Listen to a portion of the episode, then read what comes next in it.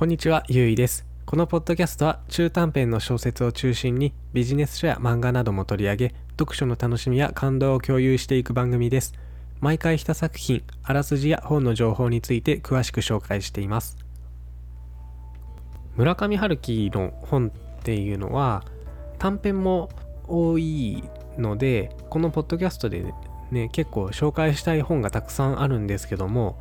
まあ、なんとなく彼の全作品を読破してからじゃないとっていう責任感みたいなのを勝手に感じていてなんだろうな安易に紹介できないそんなハードルを勝手に感じてるんですよね。というのもまあ村上春樹さんはコアなファンもすごく多くて、まあ、ちょっと下手なことを言うと簡単にあのボロが出てしまいそうで怖いので、まあ、ちょっとためらってます。だけどまあいずれ村上春樹週間みたいな感じであの何作か連続でおすすめの本を紹介しようかなって、えー思っています。けど、えー今回はですねたまたまこの彼の知らない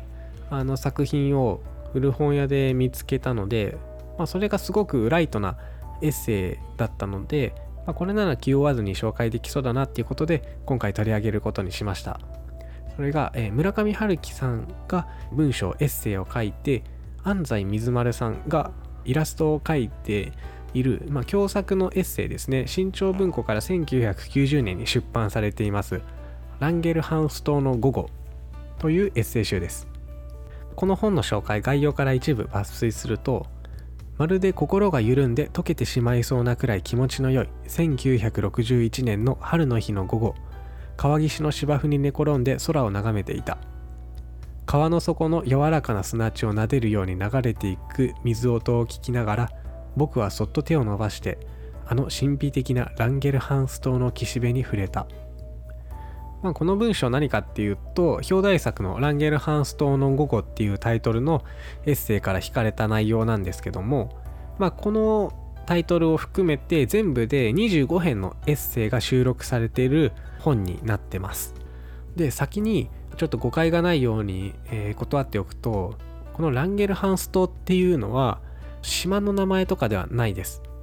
これは膵臓の中にある内分泌器官のことで、まあ、主にインスリンとかを分泌して血糖値の調整を行うそういう器官になってます。ちょっとねあんまり詳しいことはちょっと自分で調べていただいてあの難しかったので。でこれなんでランゲルハンス島っていうかっていうとまあ、ドイツの病理学者のパウル・ランゲルハンスによって発見されこれが島のような形状で散在する器官だから、まあ、そういう名前になったそうです。なので、えー村上春樹がエッセイに書いているようにあの実際に岸辺に触れられるそういうアイランド的な意味の島ってことではないです。で彼はこの内臓器官のランゲルハンス島が、まあ、インスリンで血糖値を調整することとまあ、昼下がりの、まあ、ちょうど食後でポカポカした眠くなる感じっていうのを、まあ、掛け合わせて、えー文学的に幻のランゲルハンストっていうのを、まあ、作り出して、まあ、エッセイっていう形にちょっとねおしゃれに、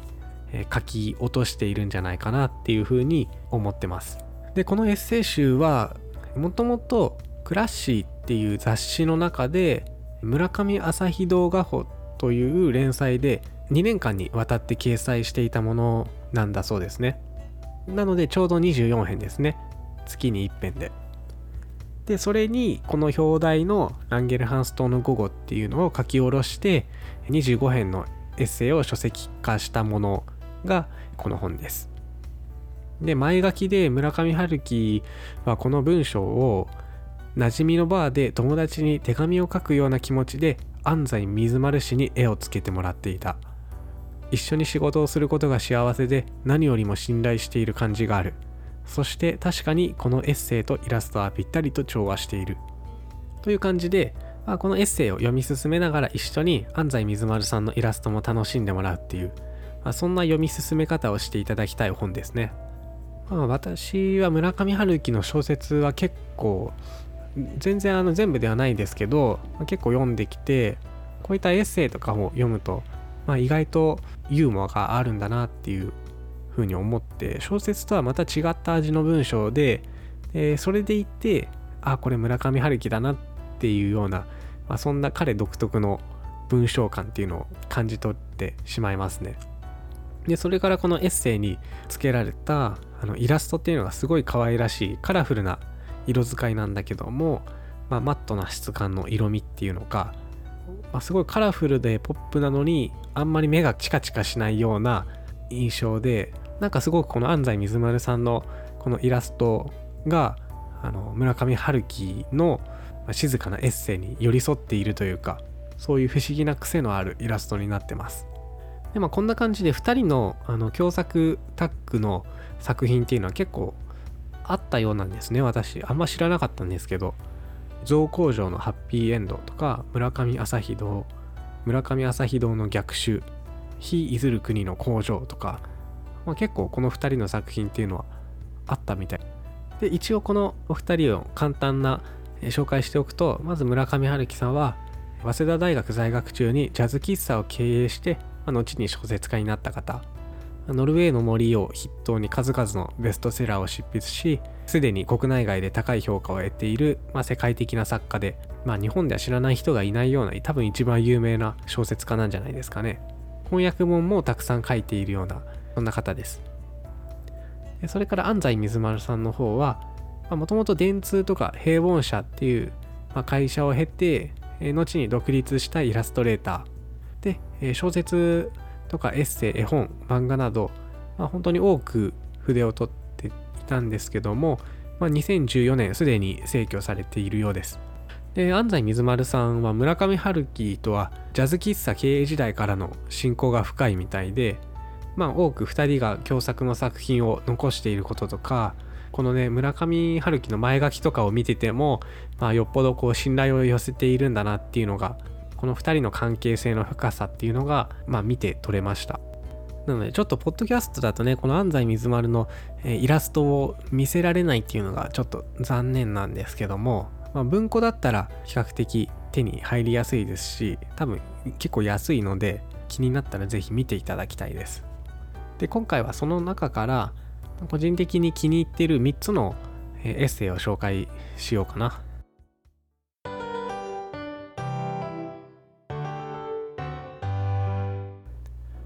えー、じゃあ1つ目がシェービングクリームの話。これ村上春樹がいつもタクシー料金を支払う際に万札しかなくって、まあ、そういう時どうするかっていうと決まってですね化粧品店で泊まってシェービングクリームを買って、まあ、お金を崩して料金を支払うと。まあシャンプーとかコロンとか他に何でもいいんだけど、まあなんとなくこの村上春樹はシェービングクリームが好きなんだそうですね。なのでいつも決まってシェービングクリームを買って、まあ、タクシー料金を払っていたと。まあ、これ今はキャッシュレスの決済とかも多いのであの今の話じゃないですよ。で彼は、そうやってシェービングクリームを持ったまま街をブラブラと歩いているとその街がいつもとは違ったように見えるそれがまるで拳銃をポケットに突っ込んで街を歩くのを想像してもらえれば分かりやすいと思うんですけども、まあ、それがなんだかシュールに思えると、まあ、そういう心の動きをエッセイにしたためたものですね。でなんか本当にシェービングクリームあの好きみたいでなんか外国に行くと必ずその土地のスーパーでシェービングクリームをチェックするみたいなんですけどお気に入りがジレットのトロピカルココナッツっていうクリームだそうです。でこれを使うと一歩外はすぐワイキキビーチっていう気分になれるって言っていてまあシェービングクリームってあの口元に使うから結構匂い強いやつだとひげ剃り終わった後もずっと結構残り香があるんですよねで私もこのトロピカルココナッツっていうのがちょっと気になってあのジレットのホームページとかいろいろと探してみたんですけど、で、英語で入れてみたりもして探したんだけど、なんかね、どうも見つからないんですよね。で、ちょっと自分もこのトロピカルココナッツのシェービングクリーム、なんか気になるから使ってみたいなって思うんですけども、あの、なんか知ってる人いたら教えていただきたいです。じゃあ2つ目、One Step Down。これはあのタイトル英語ですね。で村上春樹さんは、あの、物に名前を付けるのが好きで、結構新しいお店とか新しい雑誌の名前とか、まあ、そういうのを決めるのが好きみたいで、まあ、でも本当にお店の名前を決めてくださいとかあの名付け親になってくださいっっていう風にちょっと重く取られると気が引けると。この村上春樹さん本人が小説家になる前にやっていたバーは昔飼っていた猫の名前をそのまま付けていたらしいです。こういうあの名付けっていうのはあんまり深く考えずにぐるっと辺りを見回して目についたものをさらっと名前につけるくらいがちょうどいいっていう、まあ、そんなことを言っていて、まあ、だから次に店を始める時はカンガルー日和という名前にしようかと思ったがその機会がなかったのでそのまま短編小説のタイトルに利用したって言ってます。そうこれカンガルー日和っていう短編小説があるんですけどもまあそれは結局店の名前としては採用されずに小説タイトルになったようですね。でまあそんな名付けに関していろいろと思うところのある村上春樹がワシントンに行った時にワンステップダウンっていうジャズクラブがあってまあこの店名の由来がとても気になったんですよね。で、まあ、なんでワンステップダウンっていうお店の名前なのかなと思いながら、えー、お店に一歩踏み入れた瞬間もうその瞬間ですね人に聞かずとも分かりました。というのも店に入った瞬間そこは一段足場が下がっているんですよね。だからワンステップダウン。まあなのでこう名付けっていうのは気楽なものでいいんじゃないっていうそういう話でした。これ私思い出したんですけど後になって。昔読んだあの仕事は楽しいかねっていうビジネス書があるんですけどもその中で紹介されてたある事例、まあ、キャノンデールっていう会社これアメリカのロードバイクのブランドなんですけどもこれあの世界トップシェアの会社ですよ。これ創業当初は社長が部下に会社の電話線を引くように指示していたんですけどそれで部下がですね公衆電話から回線を申し込もうとした時に業者から会社名を聞かれて、まあ、まだ会社名とか決まってなかったので、困った部下は偶然その場で目に入った駅の名前を伝えたのがキャノンデールだったと。まあ、こんな超適当に部下に決められてしまった会社名がそのまま大企業の看板になってしまったっていうそういう話もあったなって思い出しました。じゃあ今回紹介する最後3つ目3本目。哲学としてのオン・ザ・ロック。翻訳家でもある村上春樹は学生時代から勉強はずっと嫌いだったもののこの英文和訳っていうのがあの参考書を読むのだけは好きだったみたいです、うん、結構変わってますよね。で何が好きかっていうとその英文和訳の例文が結構飽きないし面白いと。でそのうちにごく自然に英語の本が読めるようになってしまった。すごいですね。こんな都合のいい話あるっていう感じですけどまあなんとなく例文の和訳が面白かったから読んでいたらそのまま英語が身についていったとでその例文の一つに覚えていたものがあってそれがサマセット・モームの「どんなひげ剃りにも哲学はある」という言葉まあ、これはどんな些細なことでも毎日続けていればそこにおのずから哲学が生まれるっていう、まあ、そういう言葉なんですね。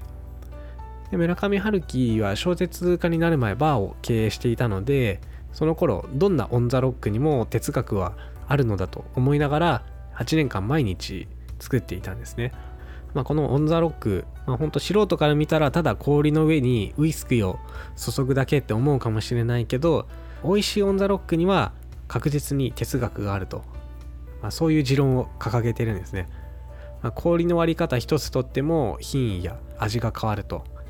まあ、こういう本当に職人とかプロの世界の些細な本当に突き詰めたところの話ですよね。でそういうところに哲学があると。まあ神は細部に宿るみたいな。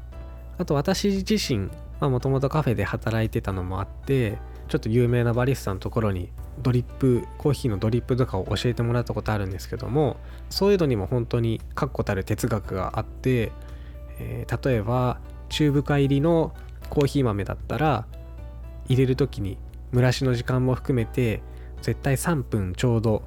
以内にドリップを仕切る。でそれも1秒でも過ぎたらいけないし他にも豆をひく粒の粒度とかお湯の温度とか蒸らしの時間、えー、注ぎ方とその量とかこういうのも豆の焙煎度でまた全部変わやり方も変わるし、まあ、どんな世界も突き詰めていくと本当にそこにはこだわりとかプライドとかそういうのを超えた、えー、哲学があるんですよっていうそういう話をしています。はいということで今回25編のうちの3つほど紹介したんですけどもすでにこの本結構何度か読み返してるくらい気軽に繰り返しあの読めるのでこのポッドキャストのあの趣旨にも合ってるかなって感じでおすすめの一冊です。まあ、本自体は結構古いんですけどもね。で、この安西水丸さんのイラストも、この決してこう、人目を引くような派手なイラストっていう感じではないんだけども、でもなぜかこうじっと見入ってしまう癖になるような、そんなイラストで、なのでね、これ私、このランゲルハンソンの午後のこの本、文庫で持ってたんですけども、実はもう、あの、売っちゃって手放して、今ですね、この同じ本、単行本がまだどっかにあの綺麗なやつ残ってないかなと思って探してるんですよね。それぐらい、まあ、ちょっとイラストもいいなと思ったから、まあ、文庫じゃなくて大判の本で見たいなと思って今探してます。で、まあそして何よりこの村上春樹の、えー、肩肘張らないような多分彼が思いつくままに綴ったであろうようなこのエッセイこの文章がすごくいいなって思ってます。でなんかこの本読んでたらなんだろうなこの村上春樹のこういうラフな文章を読んでるとなんか自分でも文章を書けるんじゃないかとかなんかねちょっと思っちゃうんですよね。そんなそんな簡単なものじゃないはずなんですけど。まあでもそういうふうに思わされるぐらいあの引き込んでいくようなそういう魅力があるんじゃないかなと思ってます。でも本当にそれぐらい気軽に読めるしまあコーヒー飲みながらとか酒のあてにしながらとかそんな感じで少しずつ、えー、読み進めていける、まあ、そんなこうずっと愛着を抱けるような本になってるんじゃないでしょうか。